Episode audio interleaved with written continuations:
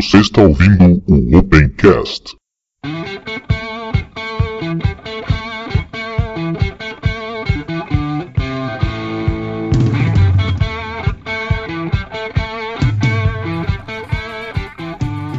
Está começando mais um Opencast, o seu podcast sobre tecnologias livres. Eu sou o Ivan do site ubunteiro.com.br. Olá a todos, bom dia, boa tarde, boa noite. Meu nome é Diego, eu sou entusiasta de Linux e de tecnologias livres e vamos aí para mais um episódio do Opencast. Espaço da comunidade.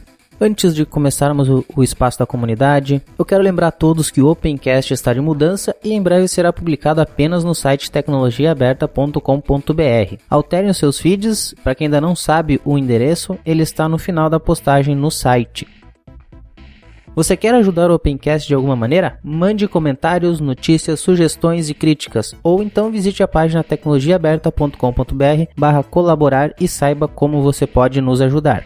Vamos para os e-mails, então recebemos apenas um e-mail do Vinícius e ele disse o seguinte: só um comentário: os aparelhos da Nokia com Android, a linha Nokia X, já estão ultrapassados. A Nokia já anunciou o Nokia X2 com uma nova versão do Android híbrido deles e essa versão não será disponibilizada para os aparelhos da linha anterior por limitações de hardware. Bom, a, a Vinícius, a gente falou sobre esse aparelho nesse episódio, então dá uma ouvida aí e depois com, vê com a gente aí se a gente não esqueceu nada.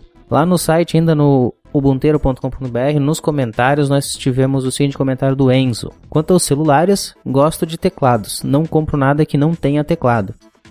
Um dos grandes problemas do Kill Switch é o fato de que ele é ativado remotamente. A qualquer hora, a operadora ou um hacker que até pode uh, invadir a operadora poderá apagar todos os celulares do mundo. Meio caótico, mas é bem real, é bem possível isso. Aí ele também deixou aqui uma dúvida: há algum celular onde eu possa instalar o software que eu quero? Algum dia poderemos botar qualquer Linux nos celulares atuais? Bom, esse problema é um pouquinho diferente do que um computador normal, porque um celular ele é bem fechado, cada fabricante tem os seus drivers, então é, é, é mais complicado. Não duvido que um dia seja possível instalar bem o que você bem entender no celular, mas não é tão simples assim como a gente acha. O Antônio Carlos disse o seguinte: Ninguém quer celular de 300 reais com o Firefox OS. Com a facilidade da compra em 12, 18 vezes, todos adquirem os smartphones em lojas de departamentos mesmo ganhando salário mínimo. E aí acabam sendo os celulares de ponta que são comprados ou celulares intermediários, né? o Sheldon, ele discordou com a gente, ele disse o seguinte: "Discordo completamente que a Mozilla esteja perdida. Ela está fazendo o que qualquer empresa séria faria. Ela investe em mercados, e me desculpe, mas dizer que o certo é ficar parado e morrer enquanto a concorrência só cresce é um completo absurdo. A questão das patentes é uma porcaria por parte do Google, ainda mais depois que o Google riu na cara dos juízes no caso das patentes do Java e falou que ia continuar roubando a propriedade dos outros. Bom, o quesito não é ficar parado e não entrar no mercado, o problema é o do nada a coisa aparece, viu, Sheldon? A gente não discorda que eles entrem, que eles usem isso, mas sim é a maneira como alguém fez um negócio e já pula. Não há um planejamento da Mozilla, simplesmente se joga no mercado de qualquer jeito. É isso que parece pra gente, né? Aí ele diz também que só complementando o caso da Mozilla, se eles falharam, não foi em oferecer mais possibilidades aos consumidores, e sim em não verificar quem são os consumidores. E foi o mesmo erro que as antigas empresas de telefonia tiveram, já que esse é o core da questão. Porque a Apple é um bastião no mercado, porque investe em um público que busca uma experiência contínua em um ecossistema autossuficiente. Porque o Windows Phone duplica sua cota de mercado a cada ano e tem usuários mais fiéis à marca? Bom, eu já discordo dessa questão aí que você botou do Windows Phone iPhone, né? Bem, bem fora da realidade, mas tudo bem. Porque investe em quem busca algo simples, seguro e confiável sem perder a qualidade premium. Uh, porque o Android é líder do mercado? Porque o Google sabe que a maioria do público quer algo que seja simplesmente barato. Bom, são opiniões, Sheldon, respeito às tuas opiniões, mas eu discordo até das tuas afirmações ali quanto a algumas coisas. No caso, a Mozilla, como eu disse antes, ela simplesmente se joga sem estudar antes. Até tu viu ali, mais ou menos você falou isso, né? Que ela não sabe quem são os consumidores. Ela não fez esse planejamento, ela simplesmente viu o que alguém estava fazendo e resolveu fazer também. Isso nunca vai dar certo. Então, para finalizar, esses eram os comentários que nós tivemos, né? Uh, para finalizar, não esqueça de enviar os seus comentários para opencast.tecnologiaaberta.com.br ou deixe uma mensagem no post do episódio. Também assine o feed e nos siga nas redes sociais, né? No Twitter é twitter.com/barra tecnologiaaberta, né? Uh, não tem o A no final, só até o T. No Facebook é facebook.com/barra tecnologiaaberta. No Google Plus é plus.google.com/barra tecnologia aberta br. E também não esquece de comprar muito lá no site vitrinepix.com.br/barra ubunteiro, onde nós temos camisas e canecas relacionadas ao mundo do software livre e nós só usamos imagens cuja licença das imagens nos permitam fazer esse uso, tá? Ou seja, vocês não vão ver nada do Ubuntu lá porque a Canonical não permite. E lembrando que quem vende coisas do Ubuntu aqui no Brasil está indo contra a lei, contra as, o que a Canonical permite, pois ela não permite ninguém fora o site shop.ubuntu.com que faça venda dos produtos deles. Se você está comprando, você está colabora, colaborando com pirataria. Bom, agora fica com o episódio aí, eu e o Diego vamos falar um pouco sobre as notícias que aconteceram nos últimos 15 dias.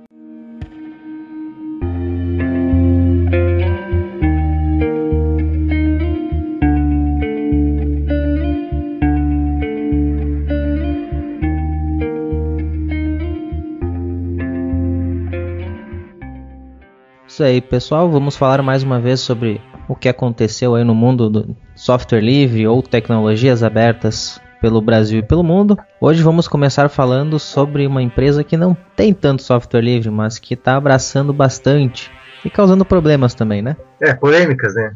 Isso aí. Vamos começar falando sobre a SDK do forma formato OXML que a Microsoft disponibilizou no GitHub com licença livre. E logicamente o pessoal do LibreOffice né, vai utilizar essa, essa SDK. Sim.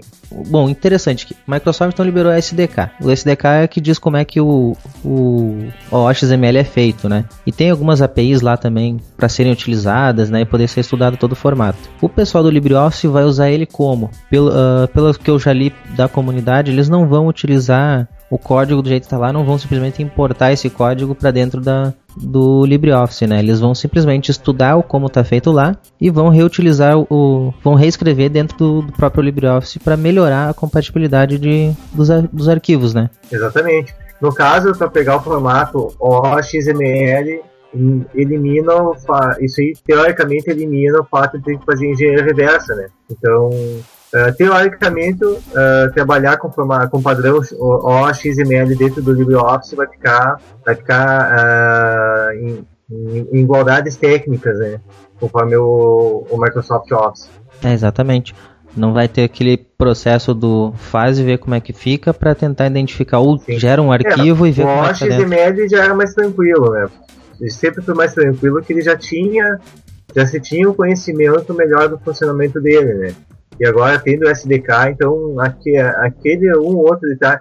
Claro, um, um, alguma coisa talvez não esteja disponível, né? Pode ser que a parte que, que tem, que quando tu exporta um arquivo que ele estava no formato antigo dentro do XML, ele, ele encapsula num formato binário, alguma coisa assim, né? Uhum. Isso aí talvez não esteja, não, não fique bem explicado, né? Talvez seja uma coisa que, que não faça parte do, do, do XML, né? Sim. Tem só ali como é que, como é que fica como é que ele vai tratar esse encapsulamento, mas o encapsulamento em si não existe, né? É o, o não tem explicação de como é que é esse binário, né?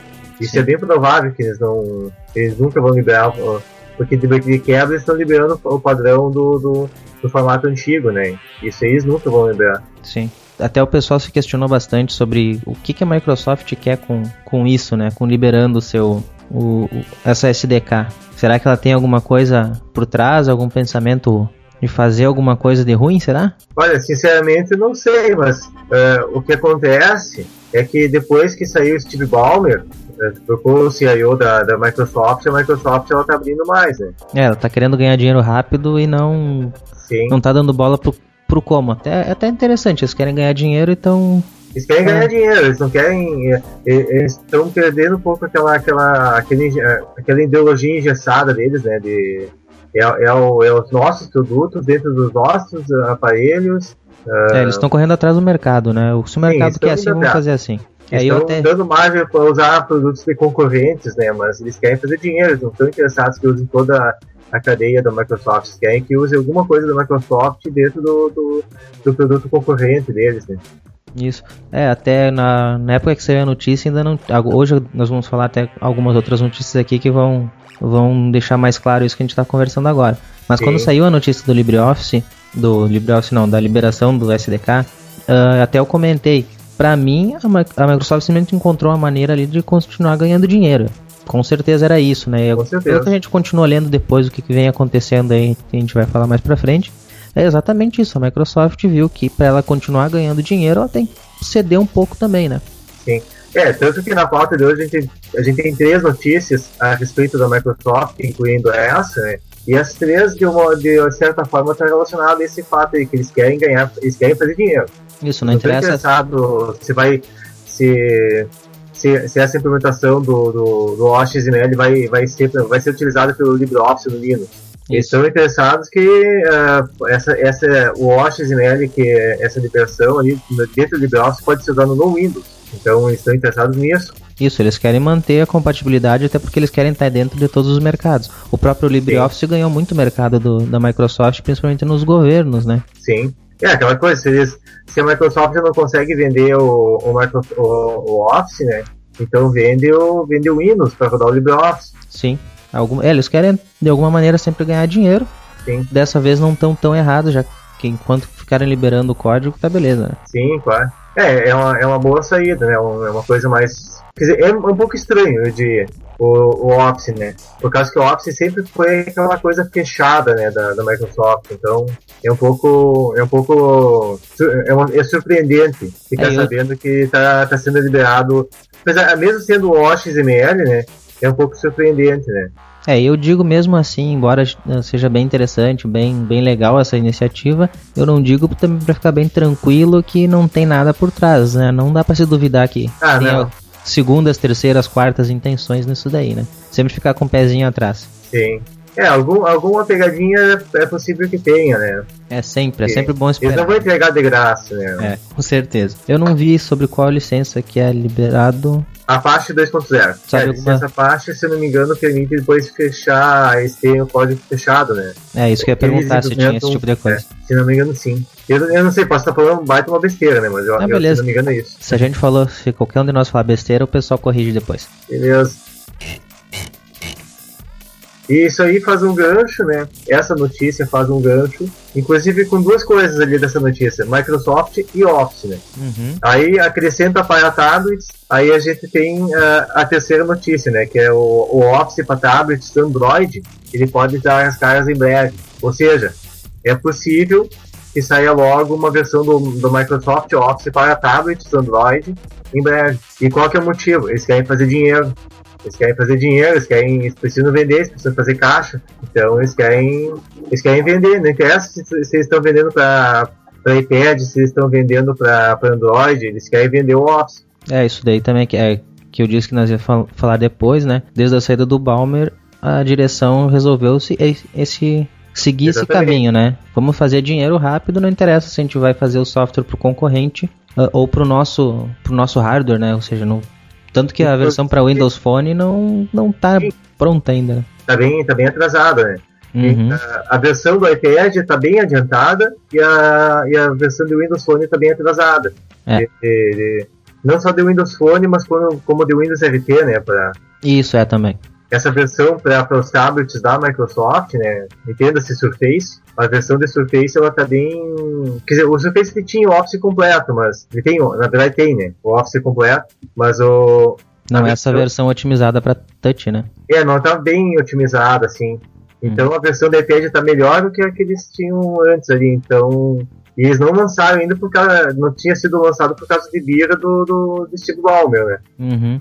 É, até eu tá vendo as datas ali, a previsão da versão para Android ainda sair esse ano e a versão para Windows RT só no ano que vem. Sim. O que até é, é bem curioso, né? Eles primeiro É, eles tão desenvolveram pro o fato de que o, que o, que o Windows Phone ele tá, tá demorando para pegar. Ele É. tá, é, ele é, é um bom sistema, ele é, ele é fácil de usar, é. Mas tá, e aí, é, você não tem aplicativo, não adianta, né? Não, não, não deslancha nunca, né? É aquele dilema da, da- do ovo e da galinha, né? É uma, meio ovo e galinha, do, como é que é? Do, tostines, né? É, é bom porque, porque vende mais ou vende mais porque é bom? Uhum. É, é, do ovo da galinha ali eu tenho resposta, viu? E, e é cientificamente comprovado, então é bom usar o. Não, o do ovo O outro. já tem, né? É, é bom, é Mas bom o- usar outro exemplo. O ovo de galinha ou a galinha, né? Então. Uhum. Ah, o ovo de galinha sim, né? Aí tudo bem, aí Aí, teria que mudar a se, o pergunta. ovo, se é só o ovo em si, tem o ovo de peixe que surgiu muito antes que a galinha. Isso. Depois de uma mutação, o mesmo ovo deu origem à galinha, né? Bom, mas vamos voltar pra A biologia não é a nossa, Então, nossa esse, área, né? esse não é um podcast sobre biologia. É. Vamos voltar ali. Uhum.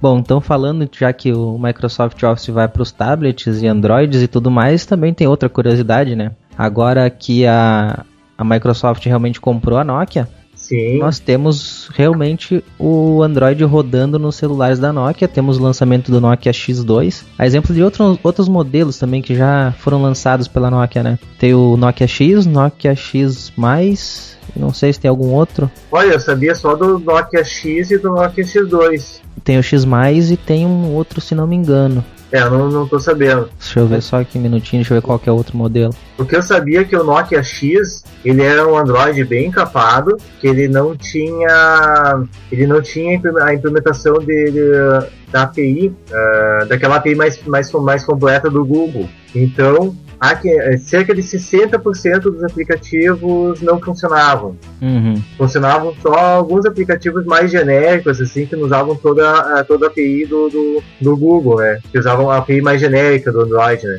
Isso. É o que eu li é o seguinte, esse Nokia X, na verdade, ele foi meio que lançado no, num beta tester em mercado, para ver se o mercado aceitava. E o mercado aceitou muito bem. Por mais que tivesse suas deficiências, o mercado aceitou bem, gostou dessa novidade. E eles deram uma melhoradinha no, no, no X+, Sim. o X Plus, e viu que o pessoal foi gostando mais, foi gostando mais, então resolveu lançar um Nokia X2. Ah, XL, tô Como? vendo aqui na notícia, XL. Tem o X, o X+, e o XL. Eu tinha até dado uma olhada ainda antes, na, antes da gravação, no GSM Arena, o que que é, o que que é esse Nokia X2, né? Ele tem um hardware bom, ele tem 1 GB de RAM, processador uh, 1.2 de 1.2 GHz, dual core, uh, ou seja, para ele rodar Android vai tranquilo, vai, ele, ele, ele deve ser bastante fluido, assim, bem tranquilo. É, eu vi, eu assisti o vídeo do demonstração assim. E ele Se tem for- ele tem uma realmente a- lembra a interface do Windows 8. Do, do Isso Windows é, 8, eles alteraram toda a interface mesmo para lembrar o Windows Phone. E só que assim, eu achei pareceu ser bem fluido na maioria das aplicações que eles mostraram no vídeo, mas em algumas ainda parece que não, não vai, né? Por mais que seja demonstração, ele dá, dá uma demoradinha ali que não. Pode ser, pode ser que a, que a interface que eles criaram seja um pouquinho pesada, né? Uhum. Mais de recursos, né? É, o que que deu pra ver? Skype abre instantaneamente, né? Ah. Que é o aplicativo deles. Deve estar pré-carregado, então. É. Ah, a câmera eu achei ela. É aceitável o tempo de abertura da câmera, né? Mas eu achei um pouquinho mais demorado. Ah, Ele estaria mais ou menos no nível de abertura do meu celular, que é já tem. Já tá ultrapassado há muito tempo, né? Mas parece ser, no final das contas, parece ser um bom aparelho mesmo. Sim, sim, parece ser. É, o, que se, o, o que eu não cheguei a verificar com detalhes é a questão do, do da API. Se vai rodar todos os aplicativos do Android ou se é uma parcela deles, né? Isso é uma coisa que, que fica em aberto. É, pelo, pelo que eles divulgaram, não tem, não tem nada de informação sobre isso. né? Sim. Se ele tem acesso ao, à, App Store do Google, então ele tem acesso às APIs do, do, do Google, e tendo acesso às APIs, ele, aí sim, aí roda, ah, não digo todos, mas uma, uma porcentagem bem interessante de aplicativos, né? Se ficar só no, no feijão com arroz ali do, das aplicações Android, no, na API mais genérica, aí fica bem mais restrito, né, a, a gama de aplicativos que pode abrir. Sim. Porque é, é- se, for, se é nesse caso, eles devem, ter, eles devem ter feito ajustes às aplicações que estão ali, né? Ou Hum. devem ter ajustado o, o aparelho para rodar essas aplicações é, melhores, né? Eu tô vendo aqui na própria, na própria foto aqui da, do artigo que o Facebook, Twitter estão ali, né? Sim, sim. É, até eu reparei no ícone do. do de adicionar um novo usuário do Facebook que tá lá nas notificações enquanto eles estão mostrando no vídeo. E é o mesmo. É o mesmo, mesmo pa- aparentemente é a mesma coisa. Ah, então. Ah, eu, pelo que eu vi no, no GSM Arena, ele roda Android 4.3. Hum, versão 4.3. Uma versão é interessante, porque é uma versão não é a mais atual, mas é bastante atualizada. Então, sim. eh, tendo a API mais mais mais mais completa, a é possível que ele seja um- um- uma boa alternativa para aparelhos Android, né? É, tem que ver até onde vai essas alterações de visual que eles fizeram. Vocês vão conseguir manter atualizado depois, né? Pois é, não sei, não é uma coisa assim meio obscura, né? Até, até que alguém mexa e faça um review bom, Isso. É. É bem provável que se transforme em um novo TouchWiz, né? Pois é, é possível, né? Tem, tem chance. Vamos continuar nas notícias de Android, que temos algumas, algumas outras aqui. Tivemos o Google I.O. 2014 mostrando o Android L. Eu confesso que eu olhei pouquíssimo sobre isso. Mas o que eu vi, cara, eu não vi assim toda essa diferença como o pessoal diz ali que teve. Pelo menos o que eu olhei e realmente consegui visualizar, não foi tudo isso. É, o que eu ouvi falar, assim, que é, é, são mudanças mais visuais. Uma coisa que eles estão. A maior, a maior mudança deles é a mudança do, do visual, né? Então eles querem uh, criar uma identidade visual, uma, uma identidade de interface, de interface do usuário uniforme entre o Android, entre o site do Google, entre um, um Google Glass, entre, entre todas as coisas, uh, aparelhos do Google, né? Seja o, o, o Google, o Google Wear, né? Que é o, é o, é o sistema operacional para wearables, né? Para relógios, para o Glass seja pro, pro, pro aquele, aquele sistema do Google para automóveis, né? Uhum. É, isso é, eles fizeram na verdade uma maneira de se adaptar bem fácil a qualquer tipo de tela, né? Isso, Não interessa o tamanho. Então, adaptar a tela, claro, obviamente aplicações feitas para Android não rodam nos outros, né? É, uhum. São já mais técnica é, é mais questão mais técnica, assim, porque você faz um aplicativo com uma tela de, de smartphone e rodar ele no outro, no outro device fica complicado, né? É, mas pelo que eu li, isso vai ser bem, bem mais fácil de se fazer. Inclusive, até eu queria comentar aí que tem um outro sistema que propôs isso antes, né? Ah, sim. Tal de Ubuntu Touch. Pois é, um pouquinho antes só. Uhum. É, a ideia é mais ou menos isso. Não interessa o dispositivo ou se adaptar meio que automático, né? Ao, é, ao tipo de tela tirando, tirando essa questão da interface, que é, é bem. É, é, eu, acho, eu acho interessante isso aí, né? Tem a máquina virtual dele, que é. A VM dele agora, ele usa uma, uma VM uma outra VM mais moderna, que dá suporte a processadores mais novos, então, inclusive processador de 64 bits, e aceita agora e aceita processador da x86, né, da Intel. Então já fica essa tem essa questão técnica, né? E na questão de já fazendo gancho para outra para outra matéria, né, também falando sobre Android L, essa interface do, do Android Edge vai ter ele vai ter um modo de acessibilidade nativo para usuários autônomos, né? Uhum. Isso é bem interessante é uma coisa que, o, que a Apple não tem, que eu estava verificando. É, é, é, uma deficiência um pouco diferente do que a gente está até acostumado a tratar. A gente trata Sim. deficiente é, visual é uma, e. Deficiência, assim, os aparelhos mais antigos não tinha esse problema, porque geralmente tinha uma bordinha preta, alguma coisa assim, que, que uh, mesmo que tivesse preto e branco a tela, a pessoa ia conseguir ver bem a tela. Uhum. Então não tinha tanto problema de, de correção de cor. Mas como agora, como a, a, esse, esse, esse design mais flat, às vezes não tem um contorno ao redor do, do, do objeto. Então você tem é, é de uma cor para outra cor diretamente. Então isso aí pode tornar totalmente inacessível para uma pessoa que tenha que seja daltônica, né? É que a qualidade das telas permitiu que tu fizesse tanto uso de cor que Sim. o pessoal esqueceu desse detalhe, né? Exatamente. O pessoal esqueceu de deixar contraste para um contraste razoável para os usuários daltônicos, né? Aí o que que, o que que o Google faz que é uma coisa é, não que isso já não exista, né? Hoje existe para Android, para eu não sei como é que é a questão de, de iOS, mas até onde eu sei a iOS não tem isso aí. Mas no Android tem aplicações de terceiros que, que permitem fazer essa correção de cor. E o que que o Google ele quer fazer? Ele quer fazer essa correção de cor em tempo real e não só para a interface gráfica. É, é uma foto que tu está olhando, é um site que tu está olhando, é, é um vídeo que tu está assistindo no, no, no, celular, tudo que aparece na tela do celular ele faz a correção de cor para o usuário conseguir é, perceber melhor o que está acontecendo, né? E se você se você tira uma screenshot, ou se você bate uma foto, é, para você passar para um amigo, ele vai com a cor original. Aí é, é só a exibição, não é o, o conteúdo, o conteúdo, o conteúdo não é alterado, né? Aham, interessante. Daí o processamento que isso acrescenta, será que não é demais para a bateria? Eu acho que é, eu, eu tenho a impressão que isso aí a GPU faz com, com, com o pé nas costas. É uma é, coisa porque... que a GPU é uma coisa simples para a GPU tratar. É, porque em vez de eu mostrar. Ele vai ter que mostrar na tela de qualquer jeito, né? Sim, já Mas tá, já tá processando. Já, já tá fazendo pela placa de vídeo do. Placa de vídeo, entre aspas, né? Mas pelo, pelo processador de vídeo, ele já tá passando todo esse processamento de vídeo ali.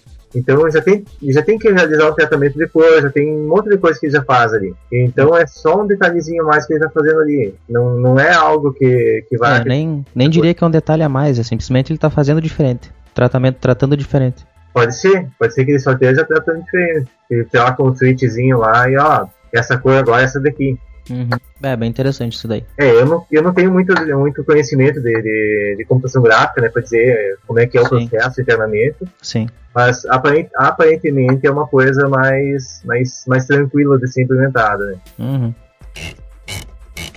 Seguindo no nosso mundo Android, ah, o Google Now agora pode ser acessado de qualquer tela com a palavra OK Google. Se bobear o meu vai abrir aqui. Pois É, não eu, abriu. testei, eu testei no Moto E e não está implementado ainda. É, pelo que eu li nos, nos Moto, alguma coisa não foi implementado, mas para os outros tá. No meu, por exemplo, eu estou usando Android 4.4.4. Ele tá funcionando, mas só tá ele funcionando em inglês. Em português não tá Tem- funcionando. ele tem o menu pronto, só não tá deixando eu botar lá, marcar o checkzinho. Mas ele tem o menu que, que refere ali, tem tudo pronto, só não tá Eu, Por acaso, em si. tu não tá com ele em português? Eu tô falando em português. Muda para inglês que vai desabilitar. A mesma coisa do meu. Ah, Em inglês ele tá aceitando, só que eu tenho que dar comandos em inglês também. é, of course. Mas funcionou beleza, cara. Tanto tela bloqueada ou não. Hum, Se é ele detectar, eu falo, até é chato que eu fui explicar a primeira vez pra mulher, ó, só o que que faz aqui, daí eu falei, ok, Google, e ele abriu, né? Bloqueou e já foi fazer o que eu tinha que fazer. Ah, Mas legal. Funcionou legal, tanto na tela bloqueada quanto não bloqueada.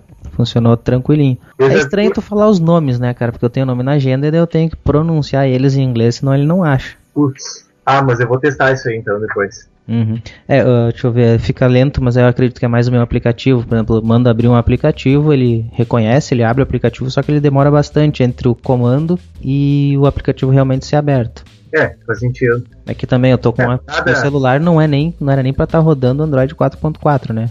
Já tô fazendo, já tô dando uma sobrevida grande nele. tu tá com qual mesmo? O Galaxy Nexus. Ah, tá. Ah, mas é um aparelho bom. Sim, ele é bom, só que a, Google disse que não funcionaria mais, né? Mas tá funcionando com o 4.4.4. É, é, um, é Highlander os aparelhos. Então, a próxima notícia. eh, o Google divulgou um protótipo daquele celular modular. Aquela coisa lá que tu vai encaixando os, eh, os quadradinhos e vai- e vai criando o aparelho de telefone. E todo mundo criticou falando que, cara, isso é impossível, isso não vai dar certo, não tem como. Eu, inclusive, eu critiquei isso aí. Mas a, a estratégia que eles montaram é interessante. Não é bem nos moldes que o, que o, que o artista tinha falado na época, né? A ideia é que tu tem uma carcaça, que tu tem o processador e a memória na carcaça, e isso tu não troca, tu não modulariza isso aí. E tu tem a tela e o Wi-Fi, já isso aí tudo pronto. A tela, Wi-Fi e processador, tu tem o básico ali já. Isso aí tu não mexe nesse básico, que é a casca dele. Aí tu tem módulos que tu vai botar, tu vai botar um, um speaker diferente, vai botar uma câmera diferente, é, são acessórios, então Aham. é, a bateria pode ser tranquilamente, a bateria já é uma coisa que desde sempre foi modular, né, Com exceção dos iPhone, né? exceção do iPhone, exceção de, algum, de alguns aparelhos da Motorola, né? Mas é, exceção de alguns poucos aparelhos, né? Na verdade. Mas a bateria é uma coisa que é, é, é modular muito tempo. E isso aí permite que você tenha, ah, eu quero ter uma bateria ah, de modelo tamanho X, ah não, eu quero botar. Eu quero botar, trocar os módulos e quero botar tudo bateria. Quero botar tudo bateria e botar só uma câmerazinha ali. Ah, tu pode. Não tem lugar específico pra cada coisa. Eu não sei como é que é isso aí, eu não, eu não. Eles não explicaram direito ainda. Tipo, tu não tem lá o canto superior esquerdo, tem um slotzinho de, de câmera. Ou se tu quiser botar a câmera em outro lugar. Muitas vezes são, muitas vezes são técnicas disso aí. Por causa que tu bota. É só tu ter pinagem pra bateria e ter tipo uma espécie de USB no negócio. Uhum. Então você tem uma, uma- um conector que, que nem fosse um USB ali no, no módulo. E você conecta ele, tá, beleza. Tu tem um, qualquer coisa ali que, que consuma pouca energia. Sim. Pra, pra, por exemplo, um flash, um, uma câmera, um speaker, qualquer coisa assim, você pode funcionar. Até uma, você quer botar uma telinha traseira com um relógio, ou com algum, alguma coisa para mostrar uma mensagem, Aham. é, é tecnicamente possível, é uma coisa... Sim, sim. Quer botar uma segunda tela atrás, bota É. à vontade. é uma coisa ok. Ah, que é- são tudo coisas que, que funcionariam via USB num- numa máquina normal, sem maiores problemas. Ah, você quer botar um módulo que vai te dar uma, uma, uma porta USB? Maybe. Ah, por que não, né? É, bateria seria só tu ter, tu ter em, cada, em cada encaixe desses módulos, tu ter, tu ter ah, mais conectores de energia, né? Sim. Tu ter mais, mais, ah, a, a parte de energia mais reforçada ali, né? Pra, pra trabalhar esse módulo. né? É, uma coisa assim que eu, é, eu, eu vi o Google fazendo, botando a coisa pra funcionar mesmo, né? Mas esse projeto, na verdade, inicialmente não foi pensado pelo Google, né? O Google Não. só abraçou a ideia. É, o Google pegou essa ideia e falou, "Isso é uma coisa tão maluca que capaz de dar certo. Uhum. Por acaso é daqueles projetos, será, da- de funcionários do Google que tem aqueles 20% do tempo deles pra Não desenvolver sei. coisa? Eu acho que não. Não? Foi alguma coisa que eles viram Foi fora o e... Tiger que fez né, inicialmente. Mas a ideia é que, que essa implementação do Google é bem diferente daquela ideia do design.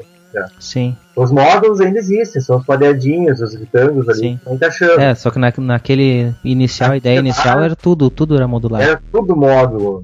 Então não tem como ser. E a ideia do cara é, ah, não, você quer trocar o processador, quer trocar a memória, o Sim, cara sim. não tem conhecimento nenhum de, de, de- de eletrônica, né? Sim. Mas é, a ideia do Google é bem mais plausível. Você tem que, vai ter que sempre ter que ter o negócio fechado do módulo. Não, não pode ficar sem um módulo, faltando, não pode aumentar, trocar a tela, botar uma tela maior. Aume- É, é tecnicamente muito difícil já fazer isso. Aham.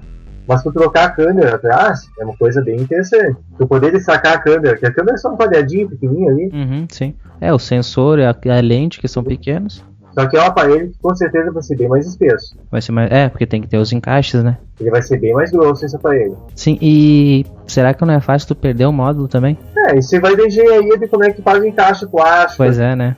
Depende. a qualidade do material tem que ser boa também, porque vai ter o neguinho, Ah, vai querer ficar ter- tirando e botando o módulo, Esse protótipo, pá, tava uma coisa bem. bem vagabunda até a, a imagem do protótipo aí. Aham, Uns plásticozinhos meio transparentes, umas coisas meio mole.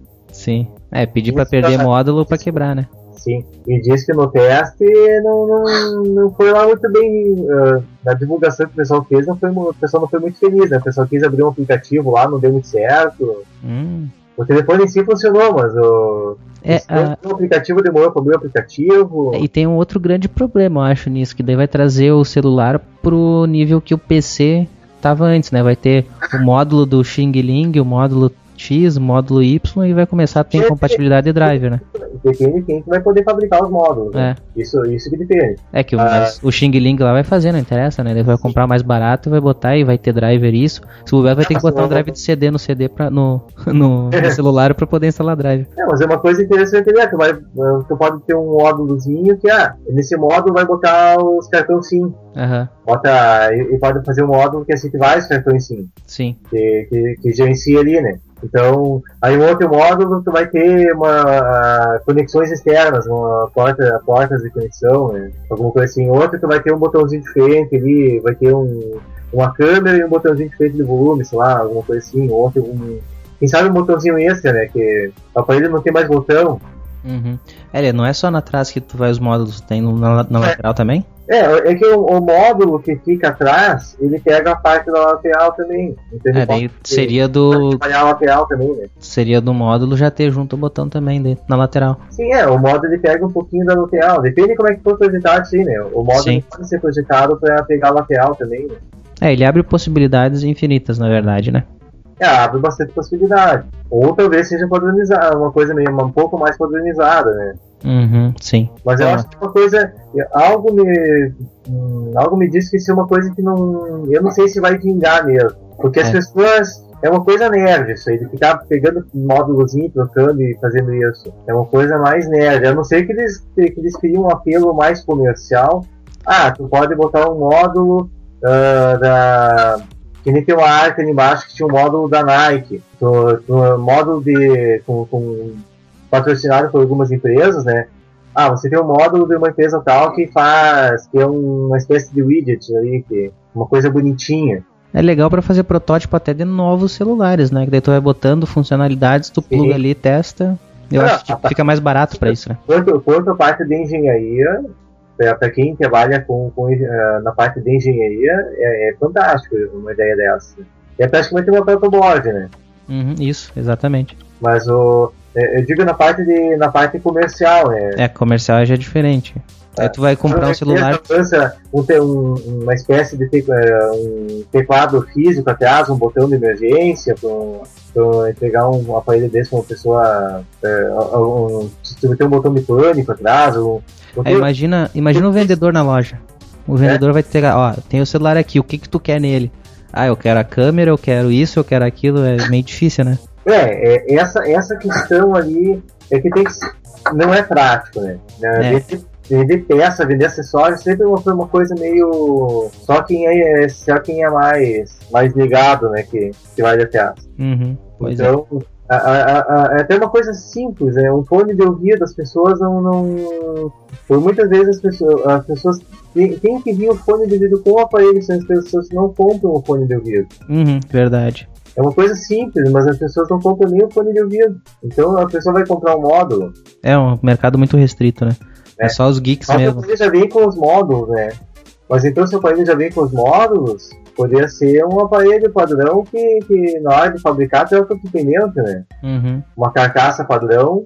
É que teoricamente se já vem embutido, tu consegue fazer uma integração melhor, uma velocidade melhor pro dispositivo no geral, né? Sim. Mas Já que o pode ter- processador tu não muda. Mas ele pode ter uma, uma, uma, uma espécie de uma, uma espinha dorsal, né? Aham. a ideia desse, desse ali, mas encapsulado por uma, por um- por uma capa mais convencional, né? Sim. Ou, ou algo não tão, não tão user-friendly, mas que facilite o processo de fabricação. Você tem um esqueleto que vai ser igual para todos os aparelhos e, e, e você vai adicionando módulos nele, né? Vai- Solda uma, uma plaquinha PCB ali que vai ter um vai ter um circuito diferente. Então é um processo que muda, muda a mínima coisa na, na, na planta da fábrica, mas é um aparelho novo. Aliás, eu acho que é uma coisa que já é feita. Isso aí, é, aparentemente, a, a, a Motorola faz isso com a, com a série de aparelhos dela, porque a placa dentro deve ser igual.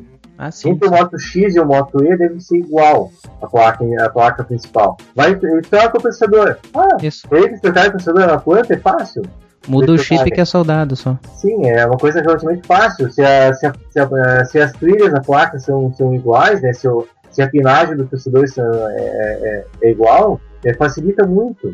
E mesmo que seja diferente, já deve ter o projeto da, da, da PCB diferente, já, já meio que engatilhado, né? Sim, sim. Mas é, eu, eu vejo isso por causa que o design dos aparelhos, todos eles têm a câmera na mesma posição. Todos eles têm, ah, da Motorola, eles têm o, o fone de ouvido em cima, o USB está embaixo, os botões estão na mesma posição. Então, aparentemente, toda essa parte mais mecânica é, é igual. Uhum, é. É, a única diferença grande mesmo é pro pessoal que seria um público bem pequeno, que são os nerds, os geeks que gostam de, de ter algo diferente ou ficar Pode ser, customizando, né? Pode ser, Eu- Pode- mas aí não sei se mantém o isso. mercado pra isso, né? não sei. Tem uma coisa assim, esse protótipo, vamos, vamos co- convenhamos, ele é feio pra caramba. Sim, é bem feio. Ele é bem feio. É protótipo com, com P maiúsculo, né? Aham, Ele é, é muito cru ainda. sim, Mas com certeza. tem, a, a ideia é legal. Se vai vingar, se tem mercado com isso daí, aí é outros 500. Pois é. Se vai ficar uma coisa, tem, é, aparentemente ali a parte, a questão técnica de ter o esqueleto, o pessoal resolveu, mas. ah, ou, ou pelo menos em partes resolveu, né?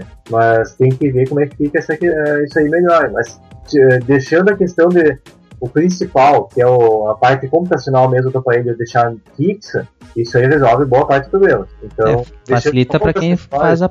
Só pra quem faz o, o dispositivo, resolve, né? Sim. A questão comercial não se sabe ainda, não se tem nem ideia da aceitação. Assim, não, eu digo pra, pra- na, na questão de engenharia, né? Resolve a engenharia do aparelho. Mas é, trocar a câmera é uma coisa é banal. Trocar. Ah, esse modelo é aquele modelo de câmera, é é uma coisa banal. Pra, pra- não precisa estar lá embutido no processador, né? A câmera. Uhum. Então, é, dá margem a fazer, fazer um mesh aí. Só que eu acho que não, é, da, da forma que ele está sendo feito, eu acho que não tem tanto apelo comercial não, por causa que, como os módulos são atrás ali, aí, é, ah, eu quero, que, eu, eu quero ter uma câmera frontal para fazer selfie. Aham. How? É.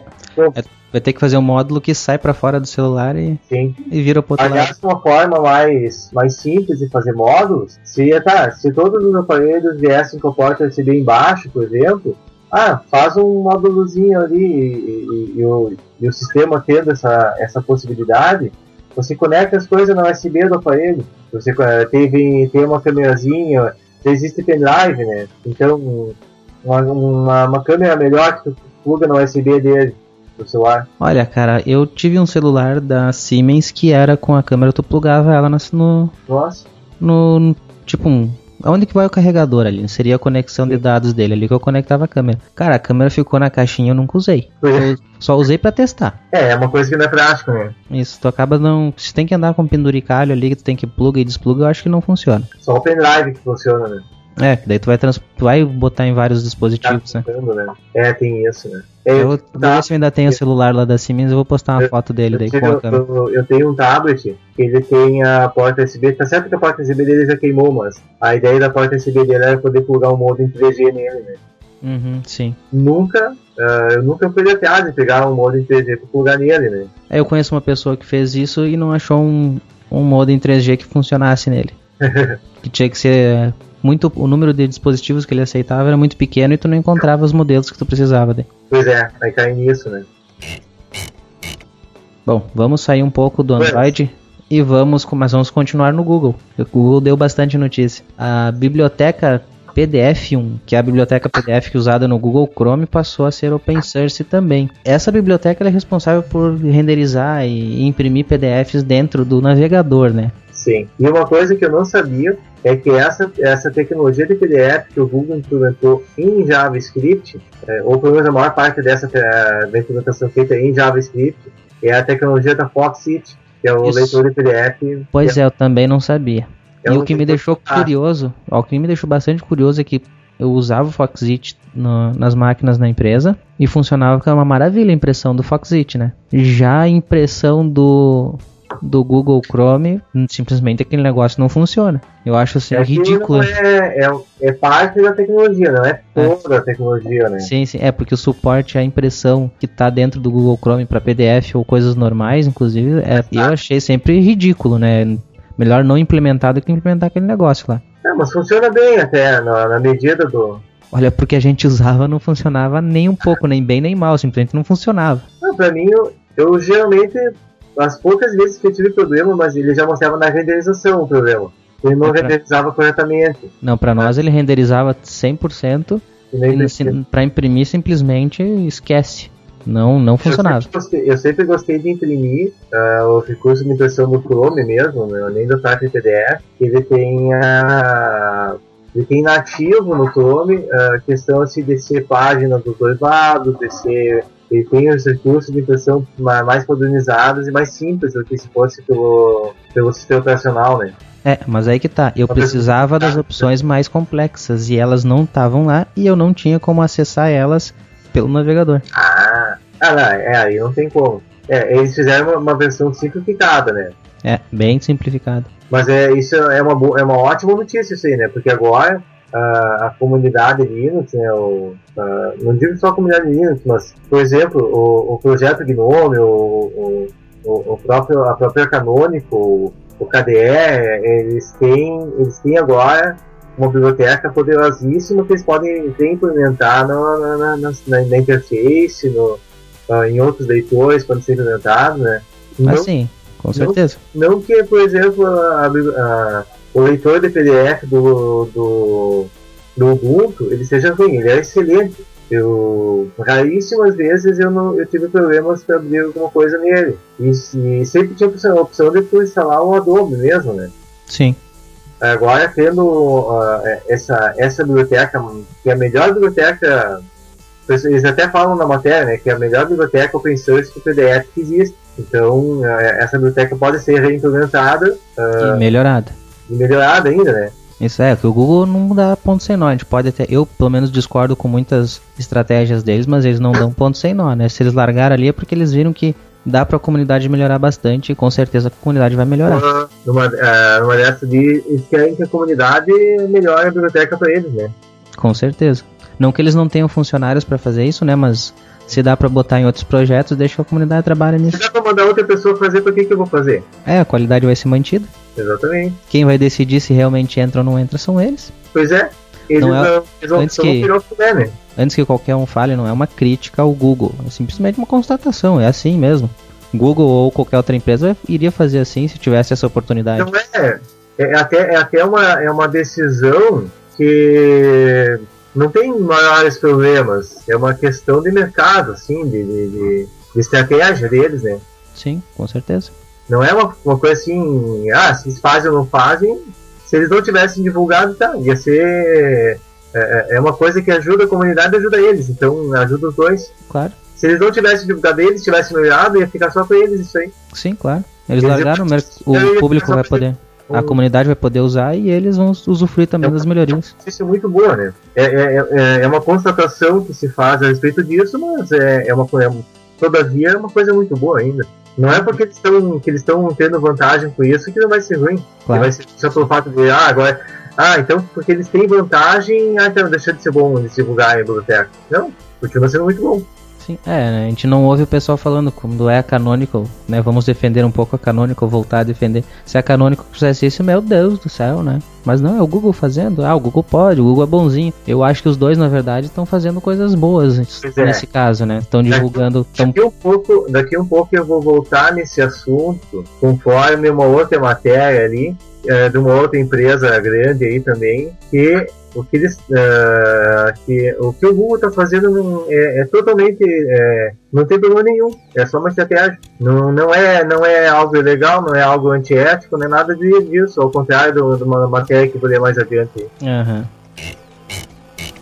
o Hangout ele vai ter uma atualização eh, em breve. Já está na versão, na versão, uma, a gente podia dizer de beta, né? ch- Chamada versão beta do Google Chrome, o Google Chrome Canary, que é a versão, versão beta dele, a versão de testes, né? Que é o Hangout sem o uso de plugins. Então, essa, o, o- enfim, o Google Chrome ele vai trazer nativamente nele todos os recursos necessários para poder fazer Hangout. Algo me diz esses recursos não tem nada a ver com o WebRTC e vai ser uma coisa que é só de Google Chrome para Google Chrome. Quem usar o Firefox vai ter que continuar instalando o plugin.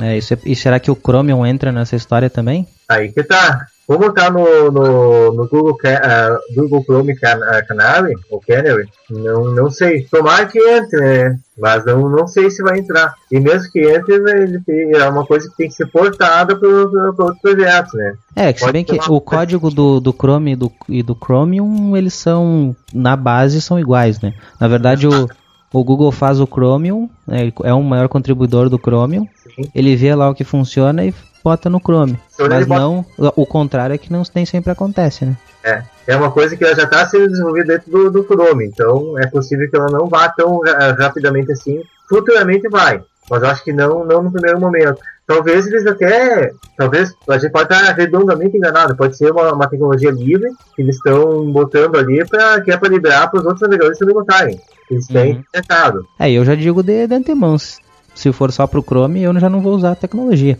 Então aí a gente não vai voltar ao, a utilizar o, o Hangouts, né? Se É, for dependente do navegador. é, eles vão continuar fazendo plugin para os outros navegadores e, e o Google Chrome não vai mais precisar do, do, do plugin. É uma questão de praticidade. Ah, aparentemente eles estão estão jogando o plugin para dentro do navegador, o que dá a entender. Sim, é, é, estão tirando o desenvolvimento de lá e talvez até para melhorar desempenho, né? Sim, é, só estão jogando o plugin para dentro, ao, ao que dá a entender, né?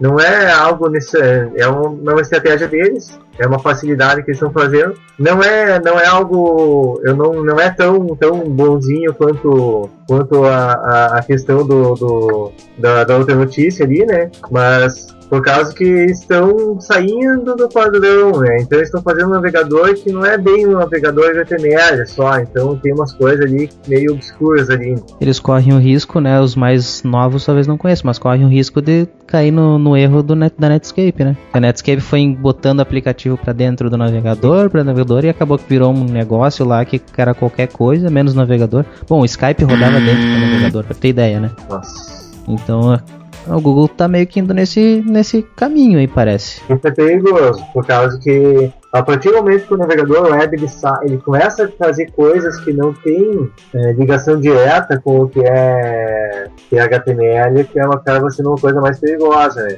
Isso, inclusive o fato de, de PDF, de ver isso aí, é, é tudo muito. É bom que tenha nativo, mas é aquela coisa, é, é, mas tem que ter uma distinção bem clara. Isso é papel do navegador, isso é papel de, de coisas que tem a, a, que são esses que estão no navegador. E uma coisa é fato, uh, ler PDF não é papel do navegador. É isso. Tem aquele negócio que na verdade o Google quer meio que enfiar a goela abaixo que o, é que o Chrome é o Chrome é tudo, né? O Chrome vai acessar é, seus arquivos, vai fazer tudo. O sistema operacional, né? Então, e não é bem assim. O HTML não é isso aí. Ele é HTML, bom, mas tem seus limites, né? HTML, o, mesmo o HTML5 não é isso aí. Ele tem recursos muito bons, muito interessantes do HTML5, mas não é isso aí, né? Não é não tem, não tem isso daí, né? É, tomar que se. Claro, a questão do PDF é muito bom que seja um, um padrão aberto, né? O, o, os outros também começaram a se, a se puxar, né? O, no caso do PDF, o Firefox também tem leitor interno de PDF. Sim. Então é uma coisa assim que um não fica para trás, né? os outros não, ficam pra, não, não querem ficar para trás. É, é uma coisa assim, né? tá, é um plugin só, mas tá, tá nativo ali, se começa a desentoar, começa a ficar uma coisa meio estranha, começa, começa o que quer, onde que eu quero chegar com isso aí? O, que, o que, que é meu medo? É que começa a ter uma nova guerra de browsers, da mesma forma que teve no, no, nos anos 90 entre o Internet Explorer e o Netscape, né? E eles começaram a divergir tanto entre eles que a, a, tinha a página web versão, a versão Netscape e página web versão Internet Explorer. É, ainda mais pelas em mais versão, é Netscape tal e Internet Explorer X, né? Versão, versão do, do Netscape e do Internet Explorer, né? É funcionava naquela versão e na outra versão não funcionava. Então, o medo é, é de que volte a acontecer, esse tipo de coisa, e a partir do momento que começa a ter uma divergência tão grande de um navegador para o outro, as pessoas vão adotar um navegador e o outro vai morrer. E, vai, e, e pode voltar a ter monopólio de navegadores. Né? É, com certeza. E eu já, já deixo bem claro que eu não eu desabilito no Firefox a leitura interna de PDF. Para mim, pede para salvar, eu salvo ou abre em programa externo. Não uso o navegador para isso. Eu até uso assim direto no Google Chrome, né? Mas por uma praticidade, mas é, é, sempre bom ter o leitorzinho junto, né? Aí eu já não uso nem como opção. Para mim já a primeira coisa já está desabilitado. Nos meus perfis, na verdade, já eu Sim. acabo utilizando o mesmo perfil no, nos dois nos dois computadores que eu uso. O PDF não abre dentro do navegador. Aham. Após histórico de dificuldades, o projeto de tablet do KDE, o projeto Vivaldi, foi cancelado. Foi uh, cancelado por por falta de mercado, né? Falta é, de... falta de interessados. Na verdade, interessados com dinheiro, né? Sim, é, tinha. Porque o que, o que aconteceu é que dos, apenas 250 pessoas estavam dispostas a pagar pelo tablet, quando que a fornada inicial tinha que ter pelo menos 2.500. Eles conseguiram 10% do necessário. É, e é, o valor não era. Pessoas, né? O valor não era tão alto também, né? Ah, não lembro o valor, mas, mas a ideia era interessante. É, é interessante, mas né. Eu, eu via também bastante gente se vangloriando que o KDE já estava rodando em tablet, que o KDE é isso, aquilo. Não, não quero desmerecer o pessoal do KDE, né? Só que eles botaram um pouco o carroça na frente dos bois, né? Pois é. Eles. Acho que muita coisa, né? É, faltou aquela estratégia de mercado, na verdade. Primeiro vamos ver o mercado e depois vamos lançar o negócio. Tanto que eles já tinham o código do KDE pronto para rodar em tablet e não tinham onde rodar, né? Pois é. E tem uma coisa, né? Tá, Beleza, fizeram, fazem, fizeram, beleza, fizeram um tablet. Que aplicativo que eles vão botar em cima disso? É só os aplicativos na, nativo do KDE? Pois é. É, eu acredito que seriam os. Talvez qualquer aplicativo que tu botasse um Linux ali, que tu é. rodasse no Linux, ia rodar é. lá. Acredito, né? Não, é um chutômetro aqui. Mas fica uma coisa meio complexa. E aplicativo touch é uma coisa, né? Sim, é. tem que otimizar para essa função. Então tem que pegar toda uh, todos os aplicativos que tu quer botar no tablet, então você tem que, uh, ao menos em partes, reescrever esse aplicativo. Complicado. É, é, os, tem os problemas os seguintes que eu vejo, né, os problemas no, do, pro Vivaldi realmente ter. Pra ele conseguir. Uh, deslanchar, né? Que ele não conseguiu. Primeiro ele tinha que ter o hardware pronto, que pois eles é. não tinham, né? Eles não tinham a, nem a primeira fornada do hardware. Segundo, eles tinham que ter como fazer a distribuição disso. E em terceiro, Sim. eles têm que ter o ecossistema para isso, né? O ecossistema de aplicativos para isso. Então eu acho que faltou tudo isso, né? É, foi um chute meio. Uma, uma, um chute, uma, uma empreitada meio grande, né? É. Ah, também a gente não falou, o, o hardware em si é, era livre, né? Era para ser livre. Ah, É para ser aberto também. a ideia é legal, né? Pô, ter um, um hardware livre, um tablet, né? Com... Na verdade, o hardware livre é o projeto da PCB, é o projeto Isso, isso, o projeto. de, como é que tu vai organizar os, os componentes dessa placa, como é que é a, a- como é que é a carcaça do aparelho, ah, onde é que está a porta USB, onde é que está o fone de ouvido, onde é que está o cartão de memória, É, os esquemáticos do- da placa. câmera, tudo esquemático. Para quem entende de eletrônica, é uma coisa é uma coisa relativamente simples para alguém abrir e copiar.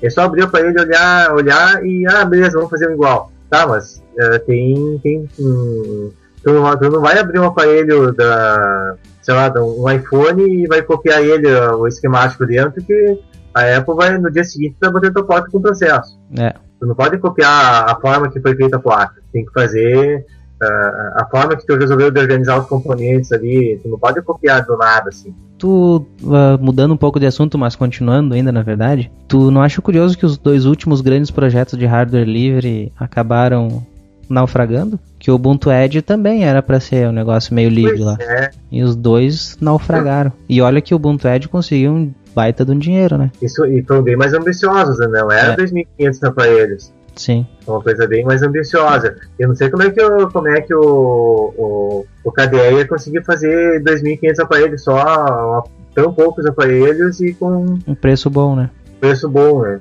Não sei como é que eles iam conseguir fazer isso, né? É, eu acho que uma coisa a se pensar aí, talvez nas comunidades, é as pessoas estão dispostas a doar tempo, mas dinheiro? Será que está disposta a doar dinheiro? Ou só Sim. doar tempo? E Né? outra coisa, né, também, se fosse. ah, claro que é uma coisa meio utópica já, mas se fosse aquela coisa, vamos, vamos unir, unir os esforços de vários ah, times diferentes, assim, para. Vamos fazer uma coisa só, então. Se, já, que é um, já que é um hardware aberto, então vamos fazer uma coisa só, né? Um, um aparelho só que vai rodar. Um, um aparelho touch que vai rodar Linux. E aí a distribuição que vai estar em cima, o que que vai estar em cima dele, aí pode ser diversifi- diversificado, mas seria, seria interessante unir o esforço para fazer o hardware, né? Que é a parte mais cara do processo. É, mas aí entra o problema do ego, né? Todo mundo quer aparecer mais, e aí vai aparecer um, vai aparecer outro, não vão aparecer na, na quantidade que queria aparecer. Pois É bem difícil, isso não é nem problema de software livre, é problema do ser humano mesmo. Pois é. É, por isso que é uma coisa meio utópica, né? É. Pois é, enfim. ah, mais um para mais um para lápide, né? Pois é, infelizmente, decretada a morte. Ou Nem vai saber, né? Vai que alguém agora resolve abraçar, mas a princípio não há nem, nem Pois é. um início assim de, de alguém querendo abraçar e, e retomar o projeto, né? E existe, vai, vai, quer dizer, vai para lista de zilhões de projetos. Eu não estou nem falando de projeto open source, mas zilhões de coisas que era para sair esse, aparelho, esse dispositivo, esse aparelho e, e morreu antes de sair. É, isso acontece toda hora, não é só no. Não é só do software livre, o hardware Não é livre. só software livre, não é só hardware livre, não é só, é, não é só tablet, não é só celular. É, zilhões de aparelhos eletrônicos que era para sair, foi cancelado, faltou dinheiro. Não é de hoje que isso acontece. Eu- isso só prova que não é, não é fácil fazer um- um- uma coisa nova, um, um- aparelho novo para vender, né? É, hardware sem tu ter um dinheiro garantido não sai. Isso eu acredito que deve ser uma máxima. hardware é brincadeira de gente grande, né? É, exatamente. Linux agora tem multimídia open source para automóveis. Já existem ah, projetos do Google e da Apple para automóveis, né? E agora, em parceria com a Toyota e a, e a Hyundai, entre outras empresas, né? Tá, tá sendo de- desenvolvido um, um- não é um device, mas é um- uma distribuição Linux para rodar em automóveis, para fazer parte de, de, de mapas, fazer parte de, de gerenciador de mídia do carro, toda essa parte de computação de computador de bordo ali que tem que tu tem a telinha no carro que vai com- comandar a central a central multimídia, né, que chama, uma central multimídia no carro que vai controlar, É, até mais que uma central multimídia, né? Que central multimídia cuidaria de vídeos, áudio, sim, é mais tipo que isso, é, um- é um computador, é um computador de bordo Isso, um computador de bordo é a palavra mais é ideal. ligação, né, que vai gerenciar uma ligação telefônica via Bluetooth, que vai ter controle de áudio, ar-condicionado. ar-condicionado, notícias, é, pro- notícias obviamente para os passageiros, ou, ou talvez até para o motorista via, via viva voz, né? Informações do carro também, né? Tipo, o motor Sim. tá aqui, o óleo tá lá, se tá tudo certo com, com o veículo. Agora os automóveis então tem, tem internet dentro do carro, né? É, é, o bom de tudo isso aí que tem agora com, as- com todas as alternativas, principalmente a alternativa de Linux, é que isso é gratuito para as montadoras, né? Elas podem mexer e fazer o que bem entender, não vai ter aquele monte de patente Pode lá. né? Uhum. A questão mais é- não, a questão não é o preço. A questão é a, é a- o valor comparado com o valor do carro não é o- tanto valor assim Sim. uhum. central multimídia. Mas o, o- a, a questão é, é poder personalizar, é poder fazer do jeito que a, que a montadora X quiser, da montadora que a montadora Y quiser. E sem ter que ficar se incomodando com, com patente. É, O só que daí entra um grande problema, né, cara? Eu acho, pelo menos, um grande problema. Esses carros também vão ter acesso à internet, né? Provavelmente E aí, a segurança disso? Tá, eu já vi ah, há muito tempo já ah, pessoal que tinha hackeado ah, carro de luxo, né? E feito. E não, não fazia o carro dirigir, mas fazia abrir as portas do carro, ligar alarme, É isso que eu digo a segurança. fazer, fazer essa né? zombagem, né? Eles, o, É, tu invade o carro e tu bota em risco a segurança do passageiro, não, não o caso de tu, ah, não, o risco de ser invadido. Esse risco de ser invadido basta ter eletrônico, né? Sim. Não é, não é a informação que tá ali, a questão não é a informação do, do, do que. A, as informações pessoais que estão no computador de bordo. Não, a questão não é isso. A questão é a segurança do, do, do automóvel mesmo, né? Do, do, Sim. o mo- o automóvel está em movimento e, e a pessoa pode hackear o negócio e né, desabilitar o freio do carro. É, ou tu tá já acostumado a dirigir com o controle de tração e o cara desabilita o teu controle de tração. Sim. Muda totalmente a maneira de dirigir, né? Pra forçar, forçar um acidente, né? E tem uma coisa, uma coisa também mais. Tá, que uma central. Um, um, a- as boas normas né, de segurança dizem que tu não vai botar a central. A central de, ali do carro para fazer as coisas críticas do carro, né? As, a- as tarefas críticas são por, através de processadores dedicados ali, uma eletrônica mais dedicada que não que não que não está relacionada a isso daí, né? Não está conectado diretamente pelo menos. É, mas se o- a central vai dar informações sobre isso, ela vai ter acesso a isso. Sim, E se tem acesso aos sensores, há a possibilidade de ter acesso ao controle desses sensores e, e É. do, do que tá ali, né? pode não, pode eventualmente não passar a informação de um sensor, né? Ele pode negligenciar ah, um sensor de tração, ele está recebendo uma informação crítica ali e não está passando para o seu respectivo computador de bordo essa informação para ele tratar isso aí, né? É, vamos pra sabotagem padrão do- dos filmes. Cortar o, a mangueira de óleo né? e aí tu desliga o sensor que diz que o óleo tá acabando. E aí, né? E aí? Aí fudeu, né? Pois é, tem, tem um perigo grande aí que. Bom, eles devem estar pensando nisso também, né? Que não são montadoras que foram criadas ontem, né? Sim. É, e e uma coisa, né? Automóveis, ah, ao contrário de telefones, automóveis têm recall, né? É, também. Tem isso. Então é bem caro para o montador. Claro que, claro que o pessoal, o pessoal é mais, é mais, é mais liso que Jundiaí e Saboado, né? Mas Uhum. o pessoal, eles, eles, têm que tomar um cuidado maior, né? Quanto mais tecnologia tu bota dentro de um carro, mais complexo ele fica, né? A gente tem que ficar com o pé atrás, porque, por exemplo, se lembrar agora do da Porsche, o último acidente assim grande que a gente viu, foi uma falha mecânica ou eletrônica do Porsche que matou lá o, o ator do, do filme lá, Velozes e Furiosos. Ah, foi falha eletrônica? É, não sei se foi eletrônica ou mecânica, mas foi uma falha do carro. Ou seja, a indústria também erra, né? Então, por que, que não iria errar no software que tá ali?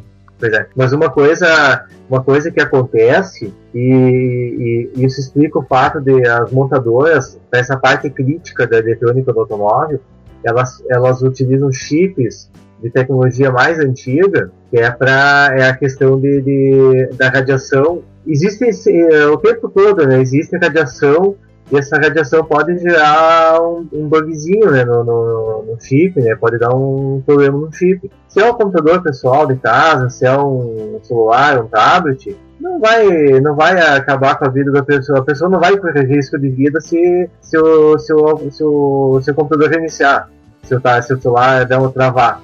Mas se o cara, se o computador de bordo do cara travar, o controle de tensão dele travar e, e um, um num avião, né? O computador de bordo do avião travar é bem mais perigoso, né? Hum, com certeza. Aí nos carros eles usam uma tecnologia um pouco mais antiga, eles usam, por exemplo, eles não fazem, eles usam chips de, de, de 20 nanômetros, eles usam, eles usam chips de, feitos a, a a 300 nanômetros para eles serem mais, menos suscetíveis à radiação, né? Então é, ele gasta mais energia, é mais caro, é, é uma coisa mais cara, é mais é uma tecnologia mais antiga, né? Quer dizer, é mais, é mais barato que produzir que é uma tecnologia já consolidada, mas é mais caro porque tem, um, tem uma eficiência muito menor, né?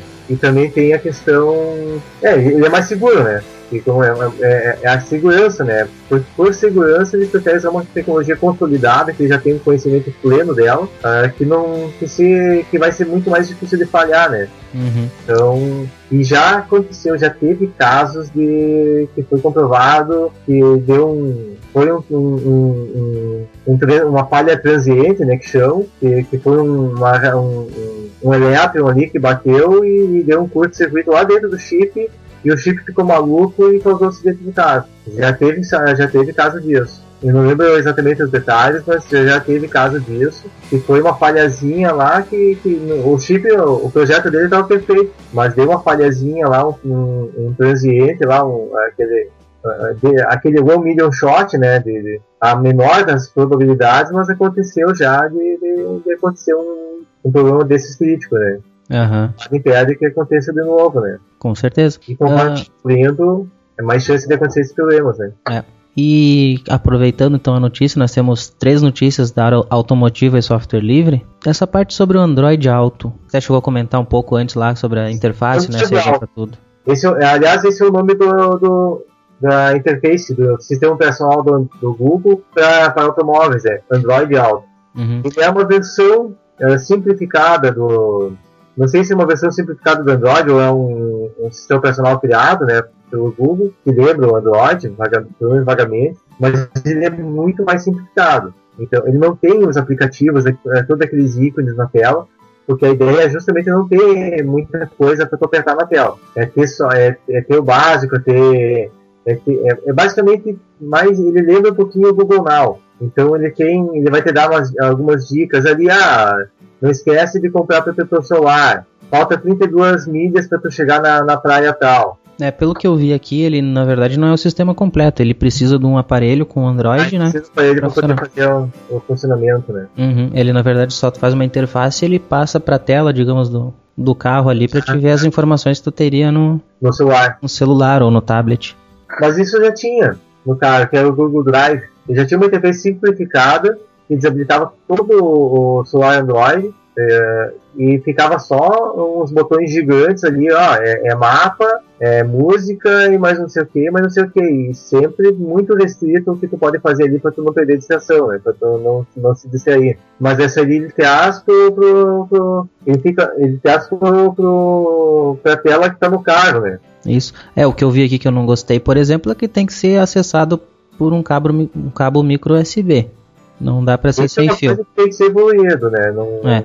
pode ser com fio. Tem que permitir que seja acessado, e aliás, o, próprio automóvel tem que estar no, no, próprio carro uma coisa mais, é, uma coisa standalone, né? Que tu conecta com, com a internet, com alguma para escutar uma rádio online. Isso, inclusive, é um recurso que vai ter nesse, nesse, nesse sistema, né? Poder, poder escutar uma, uma rádio online, poder usar o Google, o Google Now direto, direto pelo carro. Então, uhum.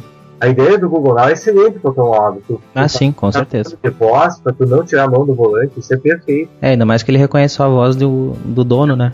Sim. É, ele tem uh, alguns aplicativos. Uh, aqui na, na notícia tem apenas três aplicativos aplicativos de terceiros que são compatíveis até agora, né? Então, o Spotify, o, o Canin e o Pocket Cast. O Pocket Cast eu não me lembro, mas os dois primeiros é de, é de áudio. O Canin são rádios online e mídia online, né? E o Spotify é música online. É, é, esse eu acho que tá bem mais cru que os outros, embora comercialmente tá mais viável ah, de início, né? Sim. É algo, é algo mais, é mais pé no chão que eles estão fazendo.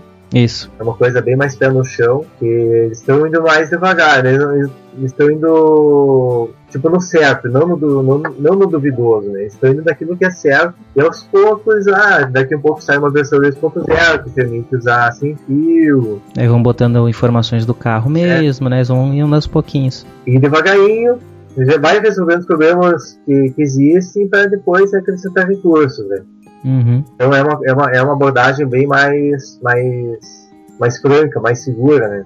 Uhum. É, e seguindo aqui então nas notícias, a Ford e a Intel também planejam usar o sistema de reconhecimento facial nos carros, né? Isso é bem interessante. É interessante, mas cai mais ou menos naquela outra discussão, discussão que nós tivemos sobre o. Como é que era o nome de, de desabilitar o smartphone remotamente? O, o, o recurso de, de, de bloquear o O telefone kill, kill switch, acho que é. é o kill switch. É, porque aqui ele vai permitir ele reconhecer o- quem tá no Mas carro. mas de kill switch do carro, né? É, que ele, como ele tem como desativar funções do motor do carro remotamente, né, pelo celular, Mas se alguém hackeia isso aí, vai. Fudeu, né? quer assaltar, eu quero assaltar aquele carro, invade aquele carro, desliga o motor e daí tá assaltado. Depois vai lá, liga de novo e vai embora. É, é, é, é, bem- é- é legal, é bem interessante, né? A, a ideia é assim, se for, uh, uh, num mundo ideal, é, é muito bom essa ideia. É poder. Ah, não, não tem como roubar um carro desse, né? Que pegou um motorista estranho e o cara não liga. É, ou até liga, mas tira uma foto e manda pro dono do carro, né, já. É, Fica fácil de achar. Ou até vai, vai monitorando o Vai GPS monitorar. do carro. não, não faz nada, mas fica monitorando, né? Sim. Fica, fica de olho, né? Fica, fica em modo stealth, né?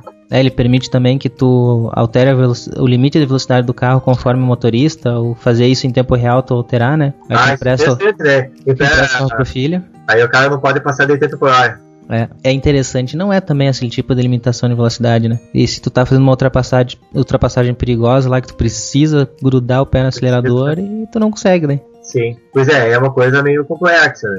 Vai de, tudo depende da forma que vai ser implementado. Né? É, é, ele é bem interessante, mas não, não é bem assim, Eu, né? tenho, eu tenho um pouco de medo desse tipo de tecnologia. Muito, é uma coisa, é muita coisa, né? É, ele é, é, traz bastante funcionalidade, é um negócio que a princípio parece legal, mas tem muitos poréns a serem analisados, né? É, tanto que nem teste, né? É uma coisa que vai levar, vai levar anos ainda até chegar no mercado. Sim, tem muita aresta pra ser a parada, né? Muita. Microsoft bloqueia um serviço de, DD de DDNS, né, o DNS dinâmico, no IP e afeta 4 milhões de usuários. A Microsoft, ela ela estava tendo problemas, né, com, com há muito tempo ela tem problemas com vírus, né, mas ela, em particular, ah, algumas pragas elas se, se proliferam através de serviço de DNS dinâmico, né, e mais especificamente algu- algumas faixas de, de DNS do NoIP. Então a Microsoft ela, ela tinha entrado na justiça para verificar com, com, com o NoIP, para tentar fazer um bloqueio dessas faixas, para bloquear o- os DNS, de onde que vem essa, essa proliferação, né? Enfim, ela ganhou essa causa e ela praticamente virou dona da empresa, né, do NoIP, né? é, é, Ela ela praticamente mandando no NoIP, né? ganhou o direito de gerenciar o negócio, né? gerenciar o negócio. Aí tá, ela, ela, ela pegou as, as, as requisições, pelo que eu entendi, todas as requisições, requisições para o NoIP passam agora pela Microsoft, né? É, passa por um filtro deles. Passam por um filtro da Microsoft para depois ir para os IPs, né? Se pode ou não ir, né? O que acontece? A Microsoft não aguentou a enxurrada de, de- de- é muito é muito acesso e ela- os servidores da Microsoft não aguentam isso aí. E aí ficou, bem, 4 milhões de usuários do NoIP, eh, usuários legítimos, que estão fazendo coisas muito boas, eh, nada de legal, eh, estão apenas acessando o conteúdo de casa, estão fazendo teste de sistema, coisas que, que são totalmente legítimas, estão sendo afetadas. Aí, inclusive, no final do artigo, eles citam um outro serviço, ó, hum, o que dá pra fazer é usar outras opções aí, né? Usar o FreeDNS, usar o DIN, usar outras opções, né? É basicamente isso, né, que tá acontecendo, mas é, é- é assustador, né, o que acontece, né? A Microsoft, ela processa... É como se... É como se o, eu- o meu vizinho tivesse um, cachorro que faz muito barulho, eu vou lá, invado a casa do vizinho, toco o cachorro pra rua e aí e deito no sofá e, e abro a geladeira do cara. Mais ou menos isso. É, cara, eu acho que a Microsoft nesse caso aí mostrou total incompetência, né? Incompetência primeiro em evitar que o problema Ganhou a acontecesse. causa, ganhou a causa, pô, meu, faz a coisa direito, né? Se é pra fazer, faça direito, né? É, ela não agiu só onde que era o problema, acabou agindo em tudo, né? E causou Sim. mais problema, mostrou a incompetência nos seus servidores, né? Seus Windows Server que não. Lógico, não tá dito ali que é o Windows Server, né? Mas eu duvido que não seja. Já mostrou incompetência ali do próprio sistema em gerenciar um grande número de conexões. Pois é. Aí o que acontece? Ah, a Microsoft ganhou uma causa assim por um problema que afeta só o sistema dela. É, E, eh, são, são pragas eh, que afetam apenas o Windows. Tá, o Windows é, é a maioria absoluta do que existe no, no, no- no desktop e, e a fonte absoluta de, de praga, né? Seria, é, é relativamente seguro dizer que se o, se o macOS fosse, tivesse a partir do mercado que o Windows tem, também seria muito afetado, né? Ah, não, ninguém sabe dizer se seria mais ou menos, po- possivelmente um pouco menos afetado, mas ah, ia ser muito afetado também. Se, no universo paralelo a, a Apple no, tivesse 90% do mercado de computadores e a Microsoft eh, 10%, provavelmente isso, isso ia acontecer. Mas enfim, o que acontece é que por causa de um problema da Microsoft, que é o problema de segurança dela, que ela deveria não, não, não permitir que os vírus funcionassem, né? Ela processou a empresa, ganhou a causa e cagou tudo, né? é. É, o legal é que também, com certeza, tem usuários que não usam nada da Microsoft e foram afetados, né? Pois é, que não, o jeito que tá, que é um servidor Linux ali, nada a ver com a Microsoft e está sendo afetado, porque não, tá, não, tá, não é possível acessar aquele servidor, né? Então é complicado. E é um serviço, tá, é um, é um serviço, apesar de ser um serviço gratuito, pô, é um, o, às vezes o cara tem já configurado ali um, é para prestar suporte, às vezes tem um é, já tem configurado um, no IP no, no, no cliente para prestar um suporte, se no IP tá, tá configurado ali há anos já, de repente, pá, é, fudeu o acesso do negócio, e vai lá, e às vezes o cara não. hum, o técnico que vai resolver isso aí, às vezes o cara nem sabe que, que, que o NoIP teve esse problema desse, desse processo aí, tá tendo essa dificuldade. Então, É, O cara tá até agora tentando resolver e não sabe. até que- agora tentando resolver, tá usando. Teve que botar um outro serviço, ou às vezes, às vezes a pessoa nem tem como botar outro serviço, que às vezes, muitas vezes é configurado direto no modem DSL da pessoa, isso aí. E o modem ele tem. É aqueles, é aqueles que tá na, na- no firmware do modem e só, né? Não tem Sim. como botar um outro. Às vezes não tem, tem só o DNS e não tem os outros. Os outros DNS não estão não tão no, no modem da pessoa e a pessoa É, o- obriga a O firmware do, do modem só aceita o no IP, por exemplo. Pois é, no meu caso eu também tenho um- DNS ah, aplicado no meu modem. É, é um. Sem querer fazer propaganda, né? Dizer, eu não vou falar, não vou falar a marca do meu modem, mas o meu, modem, uma marca famosa de modems ADSL aí, ele tem um, um serviço que a- essa marca de modems ela patrocina para você poder usar esse serviço. Então, eu tenho, ele seria um serviço pago, mas eu, eu posso utilizar esse serviço configurado no meu modem. Mas é uma coisa assim, eu tenho esse serviço ali no modem. Se esse serviço para de funcionar, eu não posso botar o outro ali no modem. Eu tenho que instalar uma coisa na minha máquina. Aí fica Hum. mais complexo. Pois é. Bom, temos mais notícias aqui de segurança também, né? Na área de segurança. Graças à espionagem mundial aí feita pela NSA, a Argentina também adere ao Expresso V3, desenvolvido pelo SERPRO, né? Pelo go- governo brasileiro. E é um nome bonito, né? Expresso V3, né? Podia, Uhum. ter, podia ter um trenzinho agindo, assim. É, mas é, o logo deles é um, um, É um- trem. É um trenzinho, né? É Uhum. uma coisa bem, bem, legal, assim, né? O, o Expresso e V3, né? Uhum. A expressão V3 é uma coisa imponente, né? É, o que, que eles estão fazendo? Eles não têm na Argentina um software que faça tudo o que o Expresso faz, né? Sim. E viram então ali um software completo, já bem testado, já que o Brasil usa em pelo menos 50 mil contas, né? Ah, eles vão usar inicialmente em 3 mil contas e vão, além de usar, já avisaram que vão ah, desenvolver Aprimorar. também. Isso, vão aprimorar, vão fazer novas funções e novas funcio- funcionalidades pro, pro Expresso. É, eles querem fazer integração com o Moodle, né? Que é, o, é um Isso. sistema. É, já é, um, é um outro software livre, só que ele é voltado para edu uso em educação, né? Educação, Pra- treinamento. de- Pra fazer EAD, né? Fazer ensino à distância, né? Geralmente utilizado. Isso. Então eles querem fazer uma integração. Não, não- o artigo não deixa claro o que, que seria isso, né? Mas de alguma forma eles querem ter uma integração com o Expresso V3, que é a, é a suíte de e-mail ali, né? É e-mail, e-mail e muito, muito mais que isso, né? coisas, né? Eles querem ter um acesso, uma facilidade para acessar recursos do Moodle, né? Hum. Diretamente através do Expresso. É muito bom isso aí, né? É muito bem legal. Bom, eu sei que uh, não é só governos que usam o Express também, né? Tem outras empresas que utilizam, porque ele tem o código disponível para qualquer um que quiser instalar poder botar. Claro. Agora vamos para as notícias quentes. Bem, agora vamos, vamos para polêmica, né? Eu tinha falado antes de uma notícia e tinha falado do Google, e eu falei que tinha uma outra empresa aí também que estava que tava metida aí numa polêmica aí. E ao contrário do Google, que é uma, que é uma coisa mais. Não tinha nenhum, nenhum grande problema, é só uma questão do mercado deles. O Facebook, comprovadamente, está fazendo. tem mais uh, vazou mais informações, né, que ele está fazendo manipulação dos feeds dos usuários, né. Uh, feeds, dos, feeds dos usuários fica uma cacofonia, né, mas uh, o Facebook ele está manipulando os feeds e isso é uma coisa corriqueira e constante. É, é acontece há muito tempo, desde 2007 e é constante. É, muita, muito, muita gente tem pra, vai, aceita emprego no, no Facebook para poder fazer uh, experiências, né, fazer, ter, fazer experiências psicológicas, né, e pode acessar qualquer, qualquer funcionário do Facebook praticamente pode, pode submeter um teste, né. Eles não podem saber, eles não podem pegar o usuário que é feito isso possivelmente, mas há, há informações, a, informação da, da notícia é, eles, eles, eles afirmam com uma certa segurança que ao longo de, de todos esses anos, né, de 2007 para cá, ao menos, em, ao menos em uma experiência, em um experimento, todos os usuários do mundo já foram, pelo menos em, um, em, um, em algum case, participaram já. Então, todo mundo já sofreu alguma coisa que isso daí.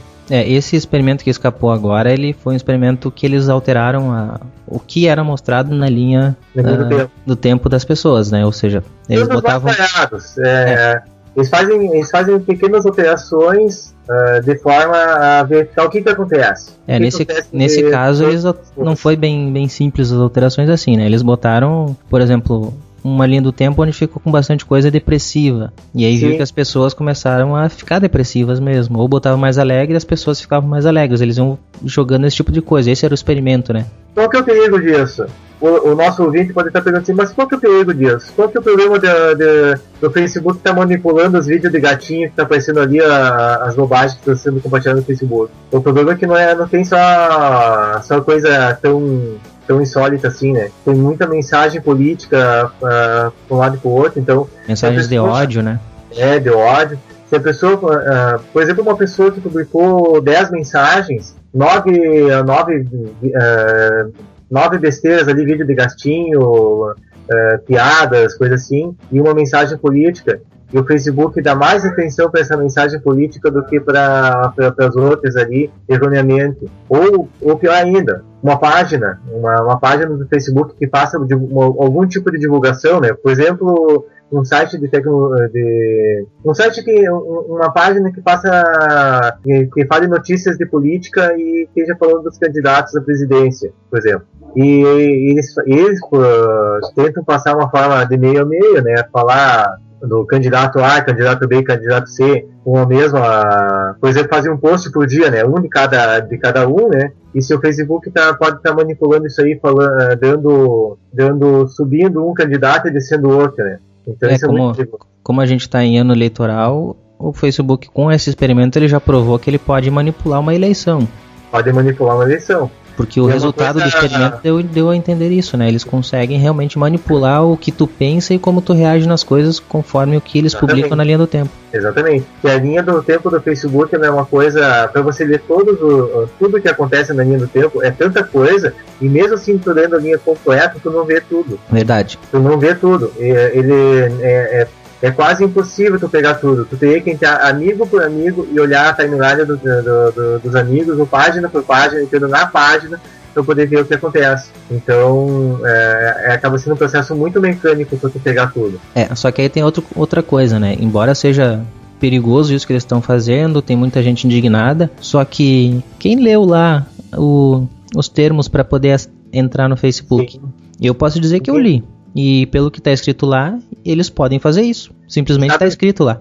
Sabe o que é mais grave? Hum. Uh, os termos não permitiam experimentos até o, o O primeiro, o primeiro experimento que vazou, que foi feito em 2012, esse experimento foi feito quatro meses antes dos termos Ah, serem alterados. Sim. Então, e desde 2007 estão sendo feitos experimentos. Então, uh, quem, quem acessou a rede nesse tempo e leu os termos, e essa, ah, então eles não fazem experimentos, ok. Não, eles estavam fazendo experimentos e não estavam não estavam nos termos. É, mas antes não tinha que os termos, mas tinha bem claro que eles podiam fazer o que eles quisessem com os teus dados, né? Isso tá escrito desde o início. Não tinha ah, explícito, ah, vamos fazer experimentos, podemos fazer experimentos, mas tinha Uhum. bem explícito que o- os dados que tu ah, desse, desse para eles, eles podiam fazer o que eles bem quisessem, vender, fazer o diabo. É, isso aí só comprova que uh, eu já eu já tava muito cabreiro de usar o Facebook, não, não tava mais usando, só eu tava usando o Facebook como meio de comunicação, basicamente só usando o, o Messenger dele. Isso aí só me, me, dá, me faz cada vez mais vontade de que pular fora. Eu só não eu só não,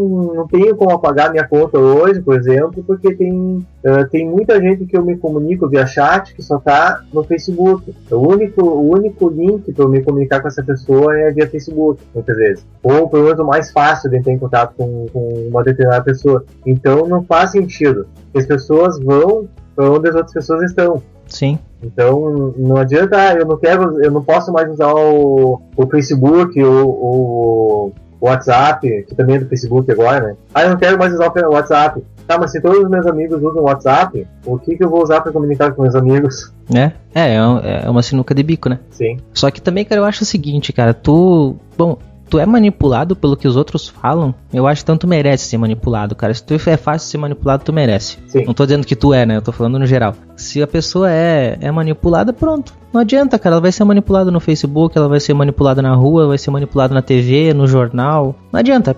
A Sim. pessoa vai ser pronto. Ali já comprovou que elas são manipuladas no É, o que Facebook. acontece, o que acontece é que é uma manipulação bem mais escondida do que tinha Sim, sim. É, muito mais intrínseca ali, né?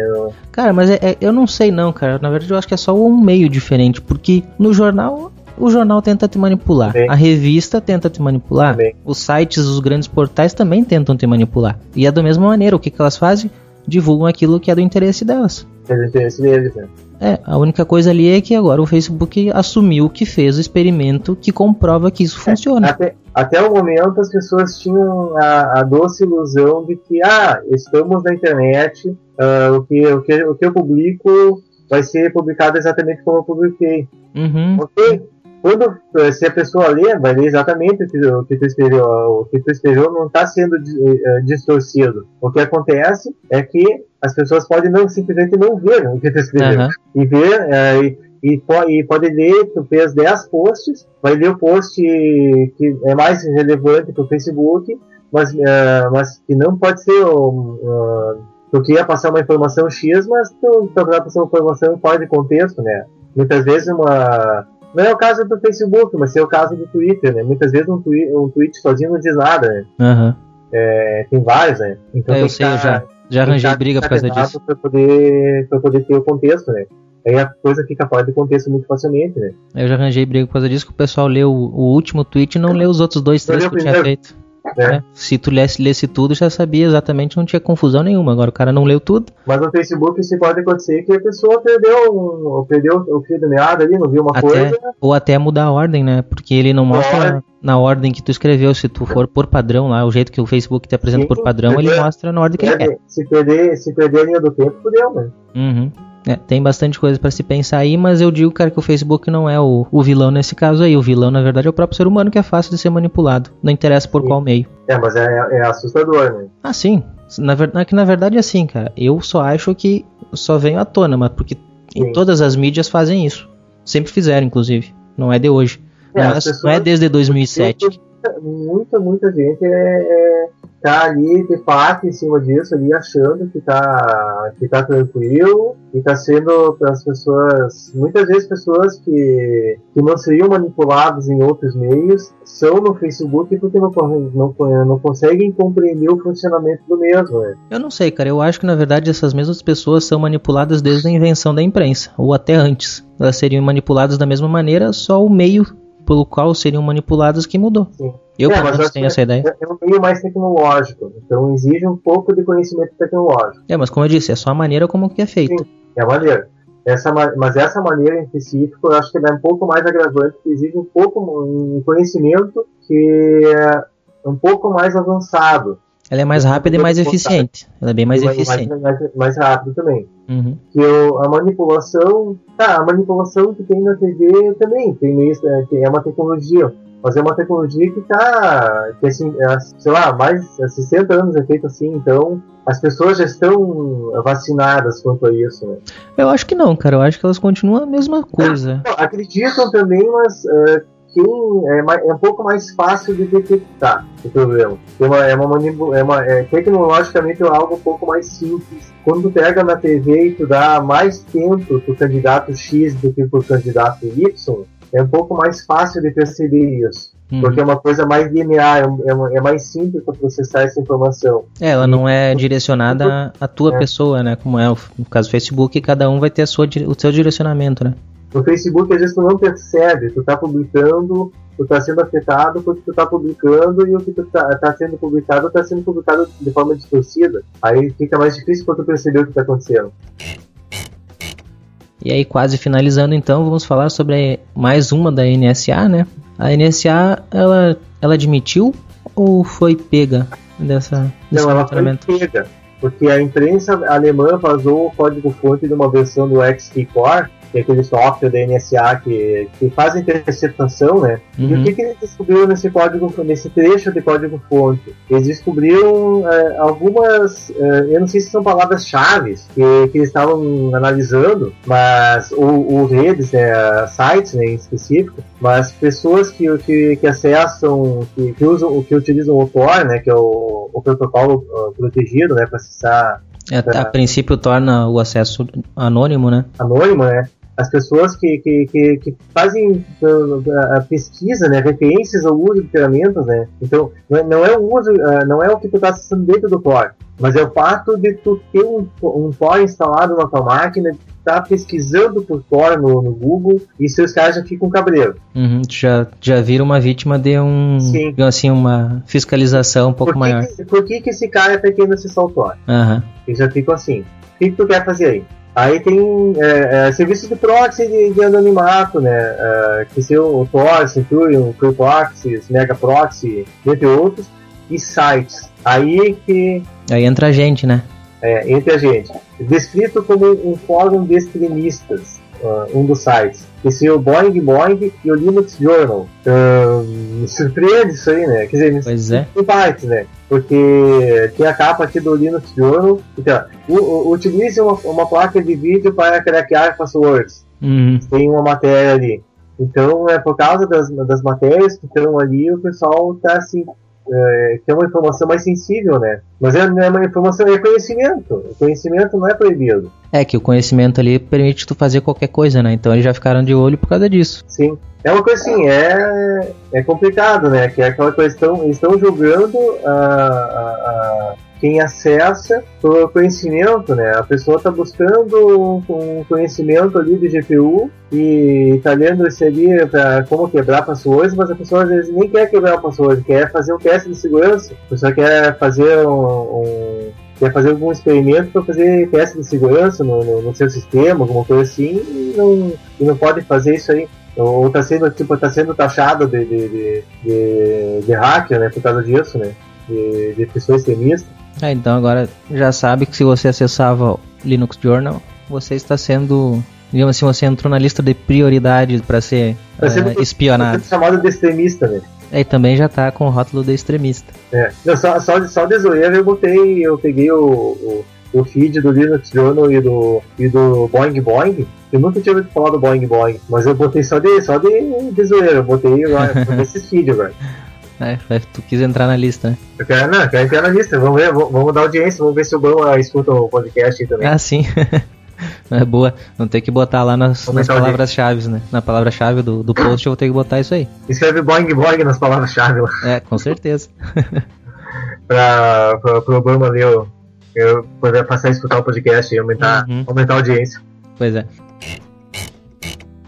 Bom, vamos então para a última notícia encerrando com a o, o, novo conselho, né? Foi eleito o novo conselho do, do Ubuntu Brasil e eles vieram com algumas propostas para a comunidade brasileira a partir agora de 2014. Bom, saiu gente, entrou gente, né? Uh, e eles resolveram então promover a formação de um time de desenvolvimento brasileiro, uh, focar mais mesmo no, no desenvolvimento, uh, promover a formação de times, melhorar a comunicação dos times internacionais e as iniciativas locais. Um monte de coisa que na verdade sempre foi se quis fazer, mas falta pessoal, então eles estão querendo promover isso, né? Vai ter o link aí para todo mundo ver quais são todas as propostas. Quem está encabeçando isso, eu acho que é mais o Ayrton Araújo, né? Uh, o que, que eles querem fazer? Promover coding dojos, multiplicar a cultura de, de uh, DevOps, né? Uh, como mexer com Juju, OpenStack, companhia, facilitar hackathons, e promover também, uh, facilitar o, o, processo de renovação dos locotim, né, os times locais. Que é loco, uh, locotim não, não é que são time de loucos, né? Esses são times locais que realmente está sempre meio parado. Eu confesso que eu sou responsável pelo Ubuntu BRRS, mas no Rio Grande do Sul, fora do Linux, a gente não consegue fazer praticamente nada. A gente já tentou várias vezes aqui juntar o pessoal, tentar juntar ideias e a coisa não anda. E tem outros times que estão assim também, né? Ah, e também aqui uma coisa muito importante, participar dos eventos e congressos uh, para estreitar relações com a comunidade. Isso é um negócio que eu já reclamei em outros eventos, até quando eu fui na, no, no último na última Latinoair, a Ubuntu não tinha representação, o pessoal sabia que eu estava indo para lá, mas o pessoal simplesmente o pessoal lá da, do conselho sabia que eu estava lá, né? Não todos, mas tinha gente lá que sabia que eu estaria no evento e que eu era de um time local. E mesmo assim ninguém sequer pediu se, a, se eu podia representar o pessoal. Teve palestra do Ubuntu que foi cancelada e eu tava lá e eu podia dar aquela palestra porque eu conhecia os dois conteúdos que iam ser dados. É. Fingiram é. que eu nem tava por lá. E ainda teve gente lá que disse que não sabia que eu tava. Pessoa que sabia que eu tava, porque eu falei com ela inclusive para pedir informações de hotel. Ela disse que nem sabia que eu ia estar lá. Então houve, um, houve esse tipo de coisa, né? Desinformação, né? Não sei bem se foi bem desinformação. Eu sei que eu posso estar botando em, em jogo aqui até o, a assinatura lá do, do código de conduta que eu assinei, mas eu acho que houve má intenção, tá? Eu sendo bem sincero. Eu sei que tem gente agora que vai estar tá vibrando porque eu tô falando isso e tem gente que vai me odiar porque eu tô falando isso, mas teve pessoas mal intencionadas dentro do, digamos assim, do, do, do alto escalão da comunidade brasileira. Houve má, má intenção, sim. E espero que agora a coisa mude, né, cara? Vamos ver, eu sei que tem gente lá que não teve nada a ver com isso. Vamos ver, vamos esperar que mude, que a coisa melhore. É, é um excelente passo ter, ter propostas aí, né? Que é, criam, norteia a comunidade, né? Cria, são, ah, a gente tem que seguir por esse caminho aqui, não para uhum. não para outro. É, precisa de gente ativa, mas que pense em comunidade, que lembre do código de conduta que assinou, claro. não que pense na autopromoção. Acho Exatamente. que isso é o principal. Exatamente isso, perfeito. Então tá, pessoal. Era isso. Espero que esse desabafo aí também o pessoal entenda agora que eu falei da última, né? Uh, está acabando aqui o, esse episódio do Opencast. Espero que todo mundo tenha gostado. Eu sei que tem gente que vai reclamar que nós estávamos só em dois novamente, né? Mas a gente tá gravando, cara. Isso eu acho que mais interessa, que a gente não atrasa mais. Ou melhor, se atrasa é um ou dois dias, mas está sendo entregue sempre nas semanas corretas. A cada 14 dias, é semana sim, semana não, e está sendo entregue. Diego, muito obrigado por participar. Eu que agradeço aí Uh, pude trazer algumas notícias aí da, da, dos meus RSS aí que eu leio, né? Então, trazer um, um, uma pauta ali para emergencial aí para poder gravar, para não poder ficar sem episódio, né? Porque o importante é ter episódio, né? Mesmo que seja só nós dois, aí é importante é ter. Não, ter episódio tem uh, conteúdo, porque a gente está trazendo Sim. conteúdo. O que falta, na verdade, ter mais gente é mais opiniões, né? Que a gente acaba Exatamente. tendo duas opiniões e fica mais difícil de um divergir do outro, né? Que é o legal é quando um diverge do briga, outro. Né? Tem que ter briga. É, mas é a briga sadia, um defendendo a seu, sua opinião, né? É interessante que tenha mais. Mas eu, com certeza o Diego aí tá contribuindo bastante. Espero que eu também esteja contribuindo bastante com as minhas opiniões. E é isso daí então. Eu agradeço a oportunidade de poder estar tá, tá participando aí, mais episódio. Uh, mesmo que mesmo quiserem só nós dois aqui, mas enfim, muito bom poder participar. E até o próximo, até o próximo Opencast. Isso aí então, pessoal. Obrigado pra, a todos que ouviram e até o próximo Opencast.